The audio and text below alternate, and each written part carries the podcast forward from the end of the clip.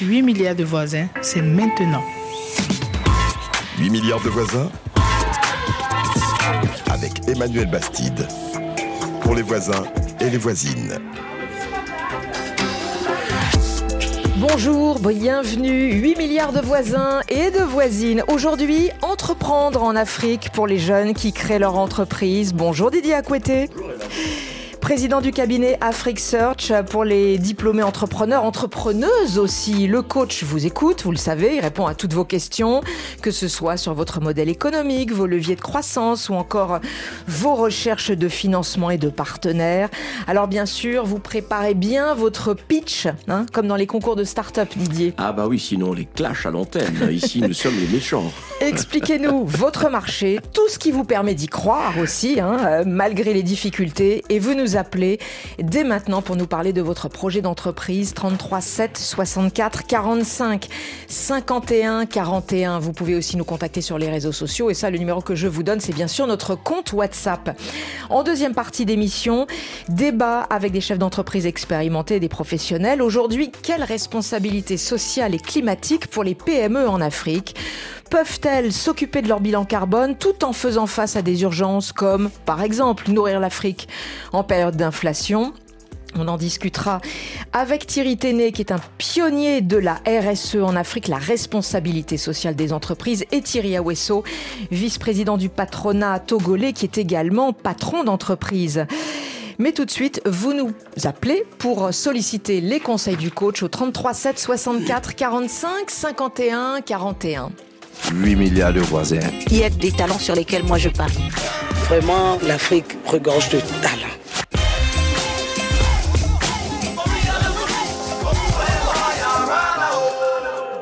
Et tout de suite, nous sommes en ligne avec Dylan de Yaoundé au Cameroun. Bonjour Dylan. Bonjour. Dylan, vous avez 23 ans, vous êtes un jeune diplômé brillant, vous avez été lauréat de votre Master 2 en langue et linguistique euh, espagnole euh, à l'Université Yaoundé 1. Vous êtes aussi enseignant de français et d'anglais dans un institut privé à Yaoundé. Et vous souhaitez monter très prochainement, hein, je crois que c'est pour juin prochain, une école de langue avec euh, un de vos amis qui, qui sera votre associé. Euh, vous partez d'un constat, il y a de gros besoins concernant les formations en langue, bien que vous soyez dans un pays bilingue, le Cameroun, rappelons-le. Exactement. Euh, en réalité, nous proposons des formations de deux mois dans les langues telles que le français, l'anglais, l'espagnol, l'allemand, le portugais, pourquoi pas le chinois. C'est un délai de deux mois peut sembler peu convaincant pour une formation en langue efficace. Il a noté ici qu'il s'agit d'une formation très intense. Le rythme de travail et la méthode d'enseignement sont soigneusement pensés par nos experts dans le domaine. Il s'agira de cours quotidiens, c'est-à-dire 3 à 4 heures par jour, dans la classe d'au moins 50 élèves. En un mot, l'objectif est de faire vite. Oui, en, un mot, l'objectif est de faire vite. Eh bien, nous voulons rendre nos apprenants opérationnels. De plus, il faut noter que la période de deux mois est celle couverte par le budget alloué à la campagne. Ceci dit, pour ceux qui voudront, il leur sera donné la possibilité, frais inclus, de poursuivre leur formation dans un cadre plus approfondi encore. C'est-à-dire ça peut être des courants euh, particuliers ou des courants en ligne, c'est ça? Au-delà des deux mois. Au-delà des deux mois, oui, ça hmm. peut être particulier comme ça peut être en ligne. D'accord. Et ce qu'il faut, ce qu'il faut surtout noter, c'est que des attestations et certificats de niveau sont prévus en fin de formation pour tous les candidats qui auront eu accès à l'examen final. Hmm. En ce qui concerne l'origine du projet, euh, l'origine euh, du projet, ceci provient d'une part du besoin euh, de s'affirmer, de en tant que dans le milieu entrepreneurial et surtout par le sentiment profond de pouvoir aider notre, à notre niveau les Camerounais dans leurs objectifs professionnels et académiques. En effet, force est de constater que dans notre pays, le Cameroun, les centres de formation linguistique, bien que compétents, manquent d'un certain prestige très souvent lié à la politique basée essentiellement sur le coût de formation assez élevé. De ce fait, beaucoup de jeunes diplômés ont des difficultés à trouver un emploi ici. Mm. Ils veulent aller travailler à l'étranger ou dans d'autres régions et ont besoin d'un certificat qui prouve le niveau de langue et étoffe leur CV. Sans parler des étudiants en langue dans les universités, qui sont souvent, trop souvent laissés sans orientation professionnelle adéquate. Nous œuvrons dans le but de pallier à ces failles. Pour cela, nous envisageons, nous, euh, pour cela, nous visons toutes les catégories de personnes, que ce soit les étudiants ou les particuliers. Hum. Alors, si, je vous comprends bien, Dylan, vous dites, euh, bon, euh, à l'université, les formations en langue sont de mauvaise qualité, et dans les instituts privés, c'est très cher. Ça veut dire que vous, vous allez vous situer en termes d'accessibilité prix, hein, un peu entre les deux. C'est bien ça? Oui, c'est bien ça. Euh, je vais pas, je vais pas, je vais pas dénigrer l'enseignement au Cameroun. Je ne dis pas que les mm. examens sont mal faits. Je dis, ce que je suis en train de dire, c'est que les étudiants sont souvent abandonnés à eux-mêmes. C'est-à-dire, euh, on, focalise beaucoup plus l'attention sur la théorie que la pratique. Mm. Voilà. Et donc, donc comment vous allez comment vous allez vous positionner en termes de prix alors euh, sur sur cette formation accélérée en deux mois? Voilà. En termes de prix et surtout pour la concurrence, nous déjà que nous voulons aider déjà euh, la population, nous les prix, on va, on va réduire les prix et voir un cas, un cas de la formation qui se passe ailleurs. Déjà, ce qu'il faut savoir, c'est que nous offrons les formations à 15 000 francs. Oui. Donc ça fait, à euh, peu près, ça fait à peu près 23 euros hein, par personne pour deux mois, c'est bien ça? Oui, pour deux mois. Mais dans les langues telles que le, chinois, ou euh, le chinois ou l'allemand ou le portugais, qui sont des langues dont les, les, enseignants seront un peu difficiles à retrouver ça peut aller à 25 000, mais notre projet, c'est que ça ne dépasse pas 25 000. Donc, le prix. Ça sera un peu plus cher, c'est ça, parce que vous n'avez pas encore recruté hein, les enseignants sur ces langues un petit peu plus, plus rares. Mais si on reste sur euh, les langues basiques, hein, l'anglais, l'espagnol, euh, vous facturez donc 23 euros pour deux mois. Vous avez des groupes de 50 personnes. Ça veut dire que vous avez assez rapidement un chiffre d'affaires autour de 1000 euros pour deux mois pour un seul groupe de 50 personnes, si j'ai bien compris. Hein.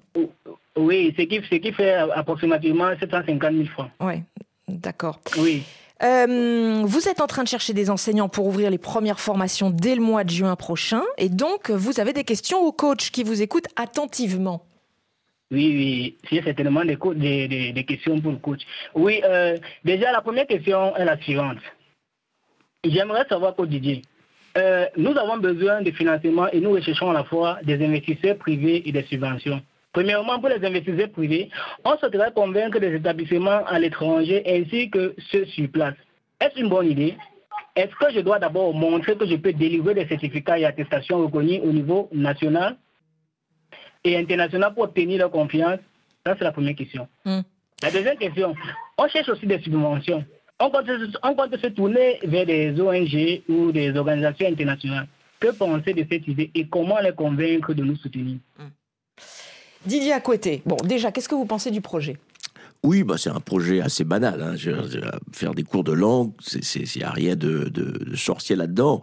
Après, Dylan, c'est vrai que vous répondez probablement à un besoin. Euh, apprendre les langues, c'est une nécessité pour les affaires, etc.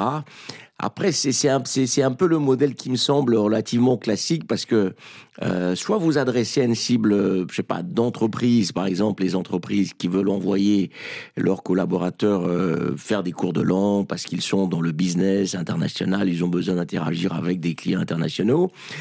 Et ils, vont pas les laisser euh, pendant deux mois venir quatre heures par jour chez vous, quoi, parce qu'ils ont quand même d'autres activités. Et c'est là où peut-être euh, la façon de d'articuler votre offre sera importante pour que quand, les, quand, les, quand, vos clients de demain sont en situation de travail, bah, qu'ils puissent euh, bénéficier de vos, de vos formations sur le site, euh, sur leur site de travail, sans forcément venir jusqu'à l'école, euh, jusqu'à chez vous. Parce, que, parce, que, les, les, jeunes que vous hein. ciblez, là, c'est plutôt des jeunes qui sont soit étudiants, soit qui travaillent à mi-temps, qui font des petits boulots et qui peuvent se libérer sans problème, j'ai l'impression. La deuxième catégorie dont il parle, c'est-à-dire les jeunes qui sont étudiants, euh, s'ils sont étudiants et qu'ils paient déjà l'université ou une école mm. pour, pour apprendre aussi les langues, je ne sais pas s'ils vont encore venir payer chez vous euh, 4 heures par jour pendant des mois ou une heure par jour pour apprendre des langues. Donc, vous, êtes en train, en fait, euh, à mon avis, de, vous mettre un peu trop d'obstacles dans la façon d'approcher le marché. Aujourd'hui, peut-être la population la plus captive, bien sûr, si un jeune veut apprendre des langues, vous savez, on va sur Internet euh, et on apprend les langues, euh, qu'on soit euh, dans les transports en commun, qu'on soit dans sa chambre, dans son lit, et avec des, outils pédagogiques qui sont même mieux que du, que du présentiel. Vous discutez avec des gens même en ligne. Et donc aujourd'hui, vous avez des outils digitaux qui permettent de faire ça plus vite, peu cher, n'importe où, et dans n'importe quelle situation. Donc vous êtes en fait en compétition avec euh, d'autres acteurs euh, euh, qui, qui, qui vont probablement pénaliser votre modèle parce qu'il vous faut investir dans des infrastructures, avoir des classes, trouver des profs, organiser les horaires, faire venir les gens. Donc aujourd'hui sur des marchés comme ceux-là, c'est tellement des, des, des, marchés tellement MeToo, quoi. C'est-à-dire tout le monde peut faire tellement pareil avec de faibles barrières à l'entrée que je pense que, votre modèle euh, mériterait d'être revisité, euh, même si le besoin existe. Euh, donc vous vous imposez, à mon avis, trop d'investissements, trop de charges pour un produit qui est relativement simple aujourd'hui à déployer. Donc, à la question, vous trouvez, chercher des investisseurs, pourquoi pas, ils vont probablement vous dire la même chose, ou alors, dans votre modèle, tout de suite, vos investisseurs, vos partenaires, ce sont les écoles, les universités qui peut-être n'ont pas des laboratoires de langue assez sophistiqués, assez aboutis, avec les méthodes pédagogiques qu'il faut. Et vous leur dites, écoutez, moi, comme vous n'avez pas ça, je vais vous offrir ce service-là, soit chez vous ou chez moi. Et dans les inscriptions des, des, élèves ou des étudiants, il y, a une, il y a une offre qui est comprise dans les inscriptions. Et du coup, ils deviennent vos partenaires et vos investisseurs naturels.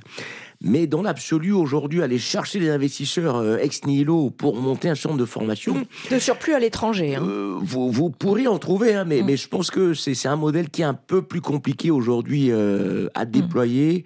que des modèles plus simples. Est-ce que par exemple, Dylan, vous avez cherché à vous rapprocher, je ne sais pas, des écoles d'ingénieurs au Cameroun?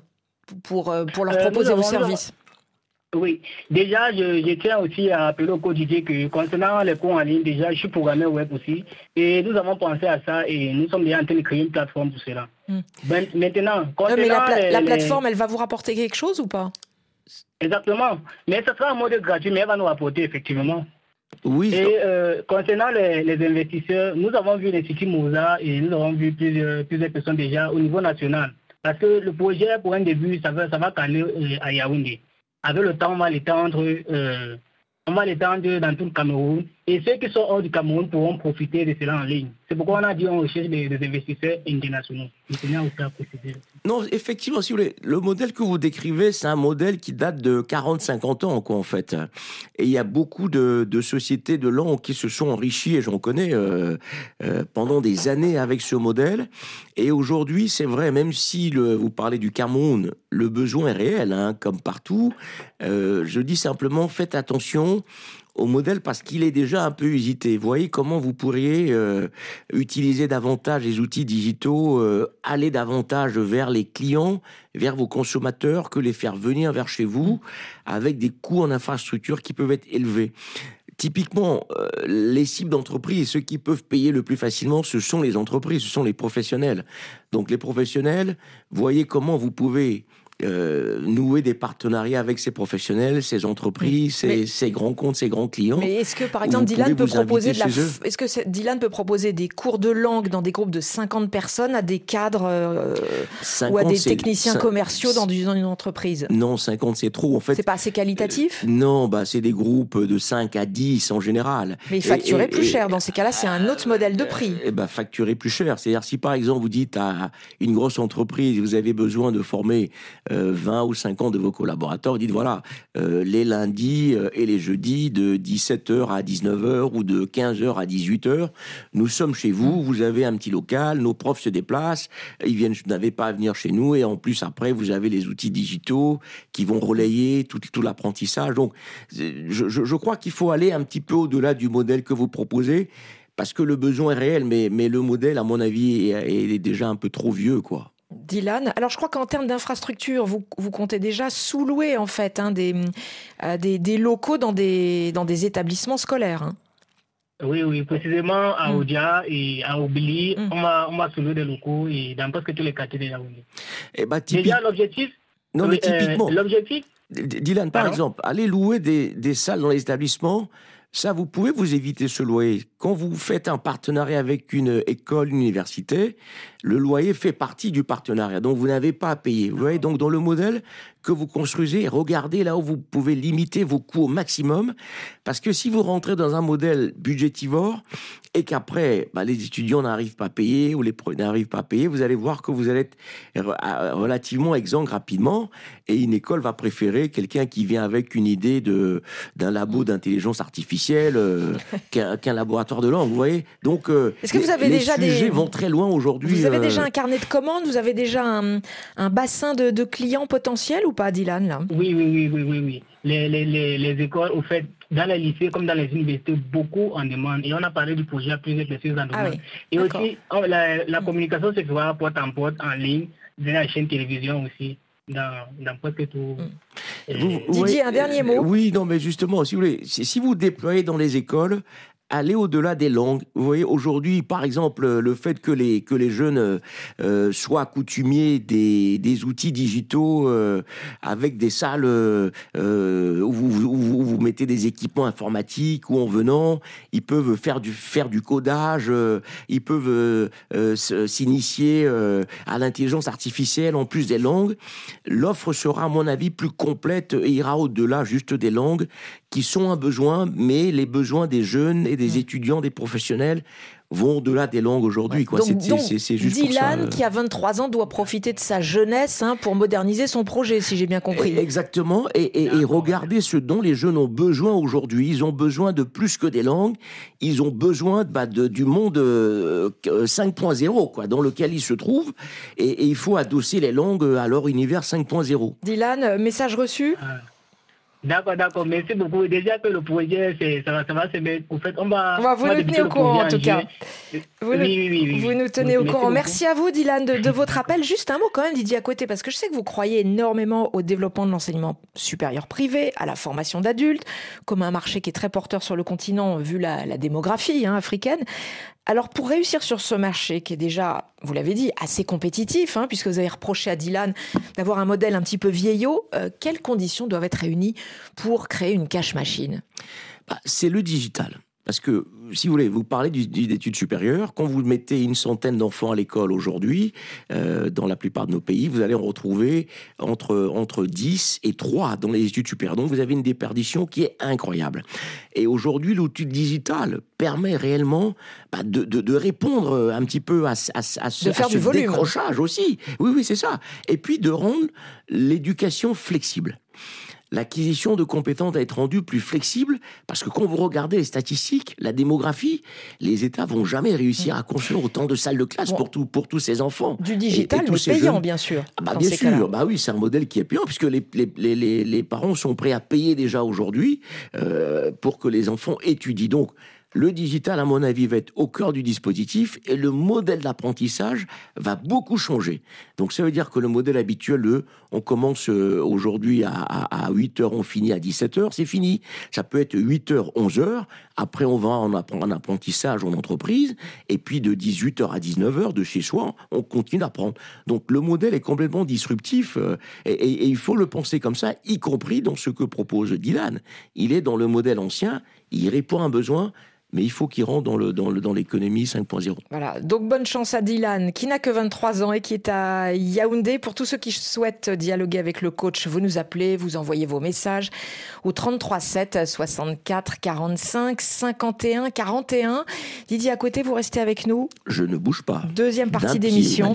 On va parler de la responsabilité sociale et climatique pour euh, les PME industrielles en Afrique et on se retrouve juste après cette petite perle musicale choisie par Romain Dubras, qui sont jumeaux, ils sont ghanéens, Dop Nation.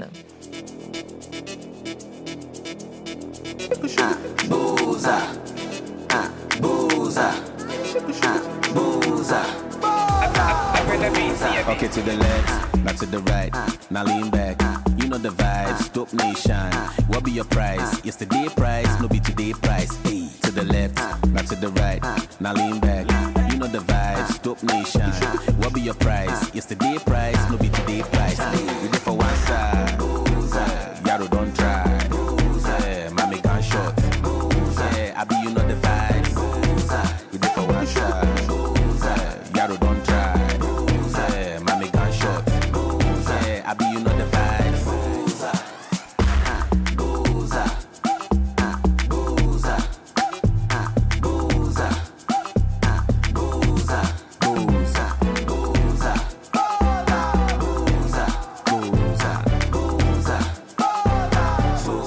We the carry first. Yeah, for Ghana. If you with it, Moshe Jama, make, make you no carry bed. In your cabana, orthopedic. In your cabana, if for enter your head. Kina fama, uh, go make a ziggy. Muziki zaga, make you holla boys. Now kwaba. Mentis, man, now. Okay, to the left, not to the right. Now lean back. You know the vibes, dope nation. What be your price? Yesterday price, no be today price. Hey, to the left, not to the right. Now lean back. You know the vibes, dope nation. What be your price? Yesterday price, no be today price.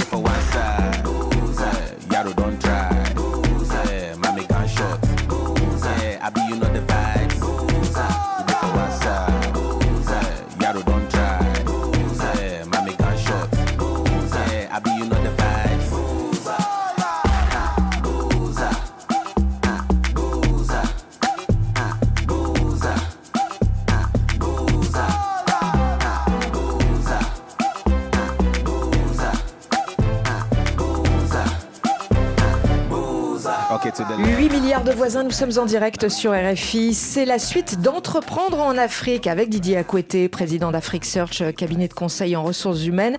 Et maintenant, deuxième partie de notre émission, débat. Quelle responsabilité sociale, environnementale pour les PME sur le continent? Comment concilier l'adaptation au changement climatique dans un contexte d'industrialisation accélérée? Les PME peuvent-elles répondre aux exigences du green des investisseurs internationaux alors que le continent n'émet que 4% des gaz à effet de serre au niveau mondial?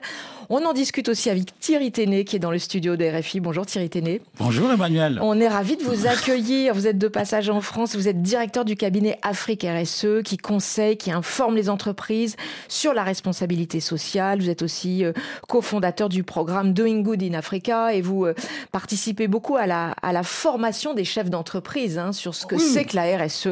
Et maintenant, évidemment, il y a toutes les données environnement, climat. Également avec nous Thierry Awesso. Bonjour Monsieur Awesso. Thierry Awesso est en ligne avec nous du Togo. Bonjour Thierry Awesso, est-ce qu'il nous entend? Thierry Awesso vous entend. Oui, très Bonjour. bien. Soyez le bienvenu Thierry Awesso. Vous êtes vice-président du patronat togolais et PDG de la nouvelle industrie des oléagineux du Togo, Nyoto. Euh, et bien sûr, vous allez euh, aussi nous dire comment vous, vous vivez ces nouvelles responsabilités environnementales sur le continent euh, africain en tant qu'acteur hein, de, de l'économie.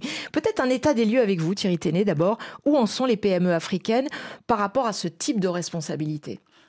Merci pour la question. Peut-être commencer à, aussi à rappeler que c'est préférable de dire responsabilité sociétale des entreprises parce que dans le sociétal, vous avez effectivement les- les- tout ce qu'on appelle les questions centrales. L'environnement, la gouvernance, euh, les communautés, euh, la question relative aux clients dont on n'évoque presque jamais, la loyauté des pratiques, etc.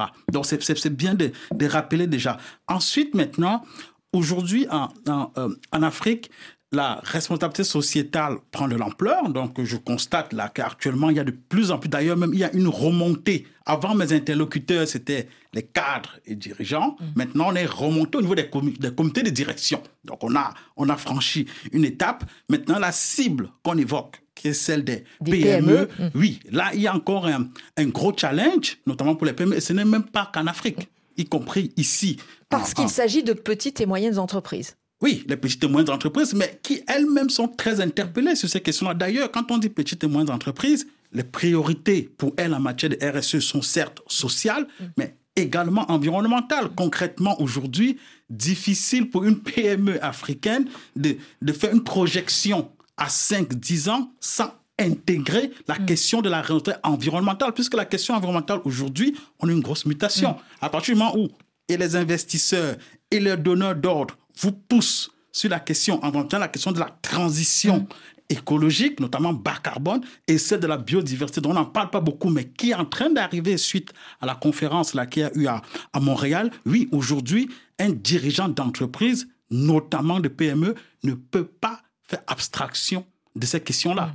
Et, il faut mentionner le rôle croissant des jeunes activistes hein, qui sont très, très présents sur la toile sur le continent africain et qui relaient des infos au niveau local et, qui font pression aussi sur euh, ces petites et moyennes entreprises. Tout à l'heure, avec Didier, vous parlez de la digitalisation. Bah oui, ça a changé beaucoup de choses sur le continent. Aujourd'hui, bah oui, une entreprise, euh, effectivement, bah, sur Internet, on a des, des, relais, alors qu'avant, bah, il fallait attendre, soit si, si l'information passe dans un grand média. Oui, et aujourd'hui, je suis aussi très frappé par les jeunes Africains qui sont très demandeurs de cette problématique-là, des questions environnementales, des questions sociales. Certes, l'Afrique, c'est à peine 4% des émissions mondiales de, gaz à effet de serre, mais l'Afrique est le continent qui subit et qui subit le plus. Et vous parlez tout à l'heure, on parlait des PME, la question environnementale, mais les entreprises doivent intégrer, parce que la problématique de l'Afrique, c'est que si vous prenez une petite PME dans le monde de l'imprimerie, mm. on va vous dire, bah oui, c'est une PME, priorité au social, il faut qu'elle recrute. Mais sauf que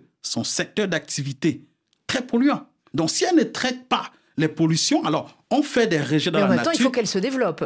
Mais oui, mais justement, pour se développer, on parle tout à l'heure, Didier parlait du business model, le coach. Mais dans le cadre du business model, il faut intégrer les externalités environnementales. Et c'est la grosse problématique de l'Afrique, celle-là. C'est que les business models qu'on conçoit, on n'intègre pas assez la question des externalités environnementales. Mais parce, que ça coûte cher bah, aussi d'intégrer cette problématique. Mais justement, ça coûte cher, on les intègre dans le. Sinon, après, qui subit? Bah, Ce sont les communautés. Puisque quand vous déversez les pollutions dans la nature, mais qui subit? Si vous êtes dans un village, si vous une imprimerie déverse, par exemple, des eaux polluées, ou une, une PME dans le monde de la mécanique, déverse, une entreprise agricole ne gère pas bien les engrais, des répercussions et sur la santé des agriculteurs ou sur l'environnement, on a des externalités qui coûtent encore beaucoup Parce plus cher. Parce que ça se retrouve sur Internet, relayé par des ONG locales, etc. etc. Au-delà même, au-delà même des relais, mais c'est que ça coûte cher à la communauté. D'ailleurs, si vous prenez la question de, rien que de la santé publique, on sait, on sait qu'actuellement, les véhicules qui viennent en Afrique sont parfois ceux les plus polluants, puisqu'on prend les, les déchets des véhicules ici. Or, ils émettent parce que la combustion n'est pas assez mm. complète, ils émettent plus de pollution. Ça a des répercussions au niveau de la santé de manière très importante. Et ça coûte cher. C'est ça, en fait, qu'on ne, on ne fait pas bien le lien entre l'impact environnemental et le coût notamment au niveau de la santé. Thierry Awesso, en, tant que patron d'entreprise de, de, transformation de, produits et de l'agro-industrie, euh, est-ce que vous prenez en compte euh, ces responsabilités euh, sociétales, environnementales? Est-ce que ça coûte trop cher vu les urgences de croissance et les difficultés aussi actuelles, notamment l'inflation, notamment aussi de se remettre quand même de la crise et, de cette époque post-Covid que, que vous vivez, Thierry Awesso Bien entendu, euh, c'est avec beaucoup d'attention que je viens de, suivre mon prédécesseur. Effectivement, une structure euh, comme la nôtre est, soucieuse de euh, l'application du RSE. Une application qui, tourne autour de la protection de l'environnement, bien évidemment, parce que nous avons des partenaires justement à l'extérieur qui nous imposent des certifications, que ce soit en ISCC, que ce soit au niveau donc de tout ce qui est qualification en ISO, en ALAL, en, en cochère, nous sommes obligés euh, de nous engager dans cela. Et puis la RSE, c'est également la promotion de la diversité et de l'inclusion. La RSE, c'est également donc bien évidemment la, la protection des droits de l'homme et la responsabilité que nous avons, parce que nous sommes d'ailleurs dans une transition vers une économie sociale et solidaire, où nous sommes obligés de poursuivre le travail sur le terrain avec euh, tout ce qui est coopérative en matière, quand je prends les, campagnes carité, mm. et pour renforcer la chaîne de valeur, les amener à prendre davantage soin et de l'arbre qui leur apporte justement de la, de la richesse. Et c'est ça l'essor de l'économie locale. Mm. et donc nous sommes en, plein là-dedans, effectivement. Et quels sont vos freins? Parce que vous, vous êtes une, grosse PME qui transforme notamment des huiles, du beurre de, de karité. Euh, mais vous êtes aussi impacté par l'inflation des, matières premières. Hein. Euh, quels sont vos freins pour euh, développer davantage de normes environnementales, bien que vous soyez adossé à, un grand groupe international?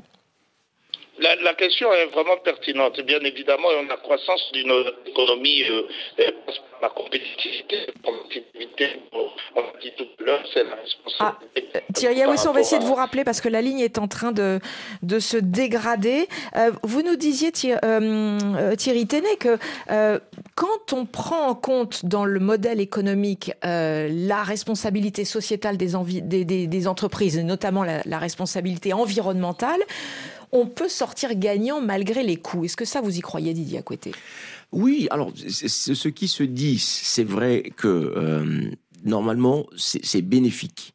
Euh, lorsque vous appliquez la RSE, euh, par exemple, à des communautés, imaginez, vous êtes une entreprise agricole, et dans le cadre de, votre RSE, vous permettez aux populations qui travaillent avec vous dans l'agriculture de bénéficier bah, de soins de santé, d'éducation pour les enfants, vous voyez bien que vous avez un, bénéfice, euh, euh, je ne vais pas dire immédiat, mais, à terme, euh, qui est profitable finalement à l'entreprise et aux populations. Vous créez de l'impact. lorsque vous polluez moins l'environnement, Thierry parlait des déchets déversés par le mécano mmh. ou ceux qui font de, de, l'engrais qui polluent parfois les sols. Quand vous le faites proprement, vous voyez que bah, les générations futures peuvent manger alors donc... et planter. Donc c'est bénéfique c'est le coût dont il s'agit, parce que c'est une question de coût, et, Thierry Aosso va certainement en parler. Lorsque vous avez une industrie que vous devez renouveler votre outil industriel et le rendre plus vert, ça a un coût que vous pouvez pas forcément répliquer sur le consommateur in fine au niveau de son prix. Sinon, dans l'absolu, je pense que tout le monde est conscient qu'il y a une réalité euh, environnementale qu'il faut gérer, et d'ailleurs, euh, il y y a un, de, nos partenaires, Latitude Monde, Stéphane Bell, que Thierry connaît certainement, qui organise chaque année un forum, et, le dernier qu'il a organisé avec euh, une vingtaine de grandes entreprises et de PME, qui toutes ont compris la nécessité et qui en plus ont des actions RSE, mais dont on ne parle puisqu'il y a un livre blanc qui est sorti, et donc en allant un petit peu plus loin, on se rend compte que même certaines PME commencent à faire un peu de RSE, mais pas au niveau où on l'entend par rapport aux enjeux, parce qu'il y a une question de capacité financière et, et, industrielle, quoi. Le, Thierry Awesso, euh, vous, vous fabriquez des huiles notamment à partir du coton. Le coton compte parmi les plus gros consommateurs d'engrais d'Afrique. Est-ce que c'est un bon exemple ou pas, ça, de, problématique? La, la problématique est exactement la suivante qu'est-ce qui fait la croissance en fait d'une économie? C'est sa compétitivité, c'est l'attractivité de son écosystème et c'est finalement le, le, financement. Et donc l'objectif pour une unité industrielle, c'est d'abord non seulement de pouvoir produire, mais de produire au bon prix. Bien évidemment, cette responsabilité sociale et environnementale nous amène à respecter, comme je le disais tout à l'heure, des normes bien précises. Et c'est ce qui a poussé justement euh, des unités industrielles un peu comme les nôtres. Et lorsqu'il s'agissait, par exemple, de l'augmentation du coût solvant pour euh, qui sert justement à capter la matière grasse résiduelle après euh, le travail des presses mécaniques. Mais ce solvant qui s'appelle de l'hexane alimentaire a été multiplié, euh, on a connu une croissance de 200%, alors qu'il faut produire dans le même prix parce que le pouvoir d'achat des différentes populations s'est justement euh, dégradé avec un taux d'inflation autour de, de 8% pour l'exercice budgétaire de 2022. Bien évidemment qu'il faut réussir à retrouver au sein de nous-mêmes les solutions et c'est pour ça que la réforme, doit être structurelle. Et je pense qu'il faut revenir aux fondamentaux. Revenir aux fondamentaux, ça signifie quoi? l'Afrique a toujours fait preuve de résilience et de vie, d'une vie totalement en harmonie et en symbiose avec, euh, avec la nature. Nous avons toujours eu des forêts sacrées ici et qui respectent justement la biodiversité. Nous avons toujours eu des périodes réglementées de pêche, de chasse. Il faut tout simplement qu'on revienne euh, vraiment aux fondamentaux. Mmh. Et donc des structures comme et, les Et ça, c'est conciliable avec la euh, nécessité d'accélérer l'industrialisation sur le continent? Le retour aux ah, fondamentaux, vous pensez réellement Bien entendu. Mm. La, vraie question, en fait, c'est quel modèle économique pour les différents pays africains mm. Est-ce qu'il faut continuer par compétir avec des normes qui ne s'imposent qu'aux pays, euh, je dirais, en développement, qui, justement, des pays émergents et qui ont effectivement fixé beaucoup plus leur marché vers l'extérieur plutôt que sur une inclusion et on va parler plutôt euh, de poursuivre une intégration sous-régionale et la période du Covid et la période aujourd'hui de la crise en Russie a réveillé, a suscité davantage de réflexion pour euh, euh, méditer davantage sur euh, justement notre capacité à pouvoir s'autosuffire et ça veut dire tout simplement qu'il faut réussir à trouver, à renforcer déjà cette intégration et à trouver les ressources. Quand je prends le cas de, de Nyoto, et qui est une unité industrielle euh, qui, qui, a plus de 37 ans d'âge, en réalité, nous avons aujourd'hui réussi dans le cadre justement énergétique, à transformer tout simplement nos déchets, à les brûler dans nos différents. Euh, euh, aujourd'hui, nous avons aujourd'hui investi davantage dans une seconde chaudière, une chaudière part, et qui nous permet d'éliminer la totalité d'ailleurs de nos sous-produits. En les brûlant, nous restons dans le cadre de la biodiversité. Et vous voyez bien. Et que dans ces conditions. Et vous faites des économies d'énergie, du coup C'est-à-dire vous contournez le, la, la, flambée du, du coût de l'énergie? Absolument. Nous allons jusqu'à 50% de réduction euh, euh, d'énergie. Et pour une euh, unité industrielle, il faut savoir que le, poste énergie, c'est 35% de l'affectation des ressources. Et ce n'est pas négligeable du tout. C'est un facteur très important. Il faut savoir que j'ai parlé tout à l'heure du facteur de compétitivité. Bien évidemment, si le coût de l'énergie est autour de 100 francs du kilowattheure dans un pays comme le Togo, peut-être à 35 francs au Maroc à 50 francs. Euh, c'est pas Oh, on, est en on est en train de, de, de, perdre Thierry Awesso, mais nous tentons de, vous rappeler, Thierry Téné, vous souhaitez euh, rebondir sur le prix de l'énergie sur le continent africain. Oui, au-delà du prix de l'énergie, je pense que quand on évoque cette question environnementale, on la, la regarde plutôt avec les, la, les lunettes des coûts. Et pourtant, c'est une opportunité. C'est-à-dire que dans un business model, si vous réduisez l'impact environnemental, on parlait de l'énergie, mais l'énergie est liée avec les émissions de gaz à effet de serre. Donc si vous, si vous avez une stratégie bas carbone, donc de réduire vos émissions de gaz à effet de serre, effectivement, vous optimisez votre production, donc vous améliorez vos coûts et vous êtes plus compétitif dans un contexte mondial où la pression est plus forte d'ailleurs pour réduire les émissions. Ça, c'est le premier point. Prenons le cas de l'eau où on n'en parle presque pas dans le business model. En l'eau aujourd'hui, difficile de produire n'importe quel produit et service sans consommer énormément d'eau. Donc vous gardez le rythme de production ou vous l'augmentez, mais en essayant de réduire la quantité d'eau que vous faites. Il y a un gros programme qui a été mis en place en Afrique du Nord, MedTest, où là, on a pris une série d'entreprises. Là, c'était pas, pas une question de, de projection, c'était plutôt de prendre une série d'entreprises, des PME. On a travaillé avec elles sur réduire la quantité de déchets, rendre l'économie un peu plus circulaire, réduire la, cons la consommation d'énergie, réduire la consommation d'eau. Et effectivement, on a eu des gains très importants. Un autre aspect, c'est celui de l'opportunité en lien. On parlait du business model des pays. C'est ce que disait euh, mon, mon homonyme. Prenons le cas du Gabon. On prend l'industrie forestière. On s'est dit, comment on fait de l'industrialisation de manière très importante au niveau de la foresterie en étant aligné sur l'environnement. Et c'est là où on va interdire l'exportation du bois non transformé. On va. J'ai rencontré un dirigeant de, dans le puits forestier au Gabon, il me disait que dès le départ, il a choisi que son bois soit labellisé FSC. Mmh, mmh.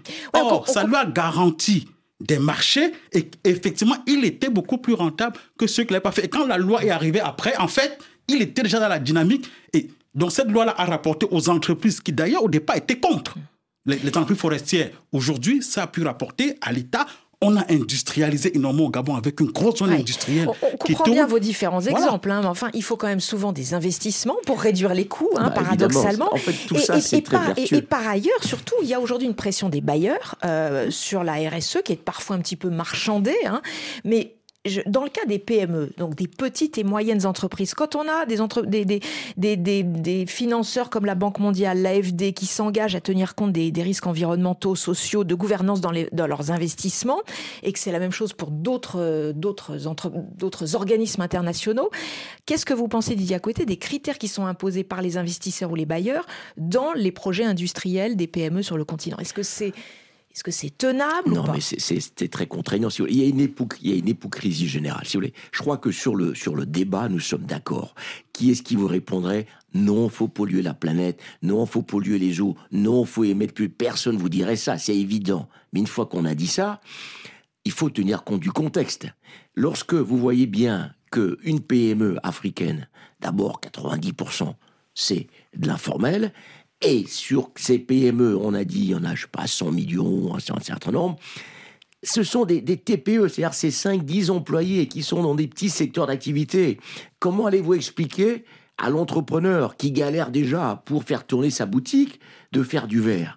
Et donc, lorsque vous êtes un financier ou un financeur avec des critères extrêmement contraignants pour des PME en disant si tu veux que je te prête de l'argent pour euh, faire, faire ta croissance, tu dois d'abord produire vert, euh, tu, dois, tu dois consommer moins de ça. Bref, les critères sont tellement contraignants qu'aujourd'hui, quand vous parlez aux banques de développement sur le continent africain et aux banques d'investissement aux banques commerciales, elles vous disent, mais oui, bah, on applique pour avoir ces financements, mais sur le terrain, les critères qu'on nous impose ne nous permettent pas de bénéficier de financements. Donc, c'est pour ça que je dis, il faut arrêter cette hypocrisie, il faut arrêter ce diktat et dire la transition se fait de manière progressive. On ne peut pas donner un industriel ou une PME en, 12 mois de changer complètement son modèle industriel. Donc, Thierry Awesso, je voudrais juste avoir votre point de vue en tant que vice-président du patronat togolais. Donc vous avez à peu près 1500 entreprises hein, dans, ce Conseil national du, patronat togolais. Est-ce que, dites-nous juste en quelques mots, en quelques secondes, il nous reste très peu de temps, est-ce que les critères euh, proposés ou, imposés par l'international sont, sont intenables, comme le disait Didier Acoueté En quelques secondes, difficile à tenir suis, euh, c'est ça. Je suis totalement en phase avec euh, Didier à côté. Euh, nous sommes en réalité, je vous l'ai dit, dans une, un environnement de compétitivité. Les normes, à un moment donné, peuvent, et nous l'avons connu, y compris dans le coton et dans, d'autres, dans d'autres matières, dans d'autres produits que finalement nous, nous valorisons dans nos pays, on a vu des normes se consolider avec le temps. Donc, bien évidemment, les normes peuvent devenir à un moment donné suffisamment contraignantes pour devenir en fait un facteur, euh, un facteur de, compétitivité, un facteur de choix, un critère finalement qui sélectionne et qui rend davantage difficile l'intégration de certains produits sur certains marchés. Et dans la mesure où euh, l'Afrique n'a pas réellement mis en place des normes qui la concernent elle-même, et je voulais dire tout simplement que cette transition écologique qui est absolument nécessaire ne doit pas à un moment donné et l'essentiel de, mm. de, la compétitivité de nos économies. Il faut euh, reconnaître également que euh, nous, en tant que euh, Conseil national du patronat, nous avons encore un autre défi majeur. C'est la transition justement de l'informel vers eh le formel. Mm, mm. Il, faut, il faut dire tout simplement qu'en réalité, et bien que 60% de notre population soit une population rurale, qui contribue à plus de 40% de notre PIB, à peine 3% du financement et va à ce, à ce domaine. et, le défi de, l'emploi des jeunes. et, le, défi de l'emploi des jeunes. Merci infiniment Thierry Awesso. Thierry Téné, est-ce qu'il faut que les PME aient un autre agenda pour euh, euh, faire la bifurcation vers le green? Avant de répondre à cette question, on parlait des jeunes. Dans le domaine de l'économie verte, c'est énormément d'opportunités, y compris pour les jeunes. Et d'ailleurs, à part le patronat marocain, nous serons d'ailleurs à Casablanca là prochainement pour une conférence sur la RS avec le patronat marocain quasiment aucune, aucune organisation partenaire africaine n'a une commission sur l'économie verte. Ça, c'est le premier point. Deuxième point, quand on me parle de l'international, oui, mais l'environnement, je me fais une conférence au Bénin où les conférenciers se relaient pour critiquer l'international sur la question environnementale, mais j'ai interpellé.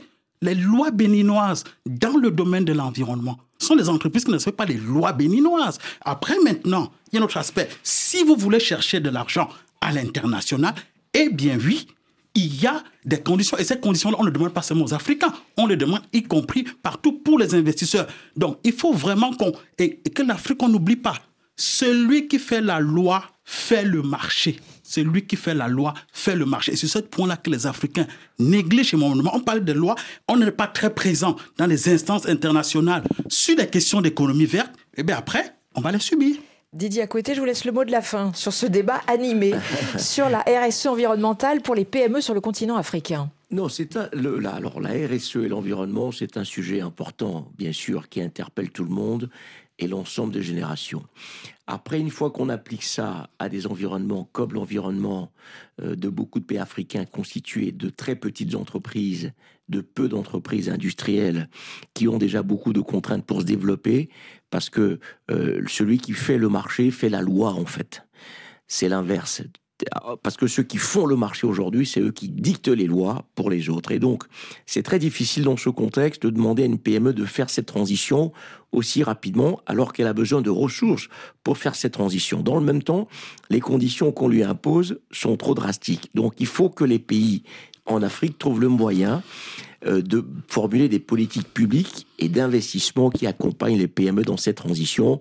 Et ça va prendre quelques années, mais 12 à 24 mois, c'est probablement trop court pour faire euh, cette révolution. Merci à tous les trois. Merci Didier Akoueté. Merci à vous Thierry Téné, directeur du cabinet Afrique RSE euh, et cofondateur du programme Doing Good in Africa. Et merci à vous Thierry Awesso d'avoir été en ligne avec nous du Togo, PDG de la nouvelle industrie des oléagineux du Togo, Nyoto et vice-président du Conseil national du patronat togolais. Demain, 8 milliards de voisins. Euh, c'est la Saint-Valentin, messieurs. Ah, enfin. Thierry Téné, Didier côté. Je me demande ce que vous faites dans le. Je sais pas ce que vous faites dans le studio de RFI à des milliers de kilomètres de votre chérie, peut-être. Ah. Oui, c'est mon cas. Donc, voilà. je d'ailleurs vous souhaiter une très belle euh, Saint-Valentin, un bel il va, il va falloir sauter dans un avion, surtout, et faire flamber votre bilan carbone. Oui, surtout. Et le portefeuille aussi en même temps. Demain, dans l'émission, donc, on donnera la parole à tous les romantiques, les sentimentaux qui préparent une lettre ou un message, une déclaration d'amour. Plus difficile à rédiger qu'un business plan, à mon avis. Comment être sincère mais pas ridicule, profond mais pas ennuyeux.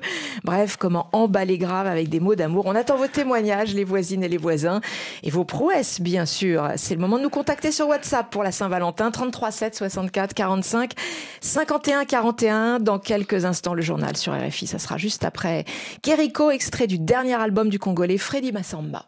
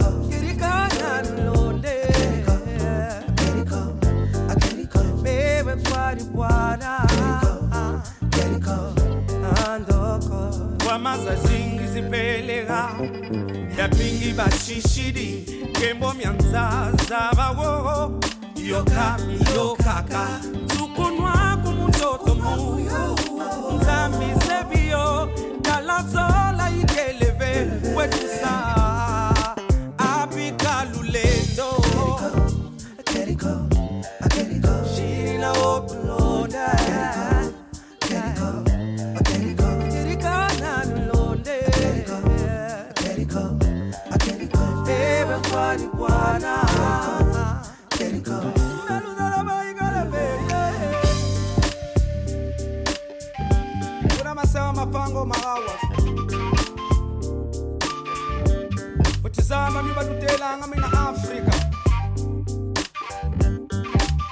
Zayininga na mulembo makwasala makwantseni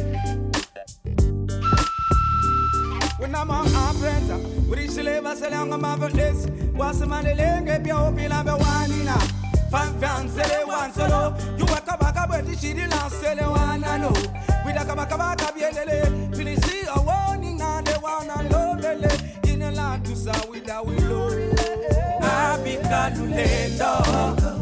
I let it go.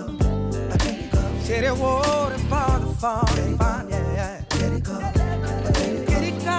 Van I lose a love one day. I don't wanna find what's in a show for my wife to make her. Let it go. let it go. I work one, one day.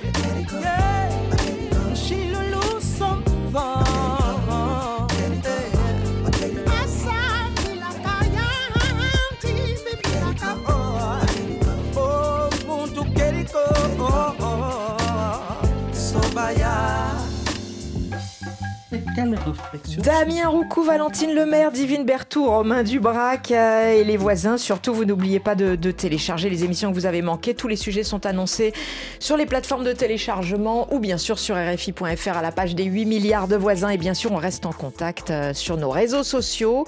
Dans une minute et 15 secondes exactement, ce sera le journal sur RFI, bien sûr. À demain.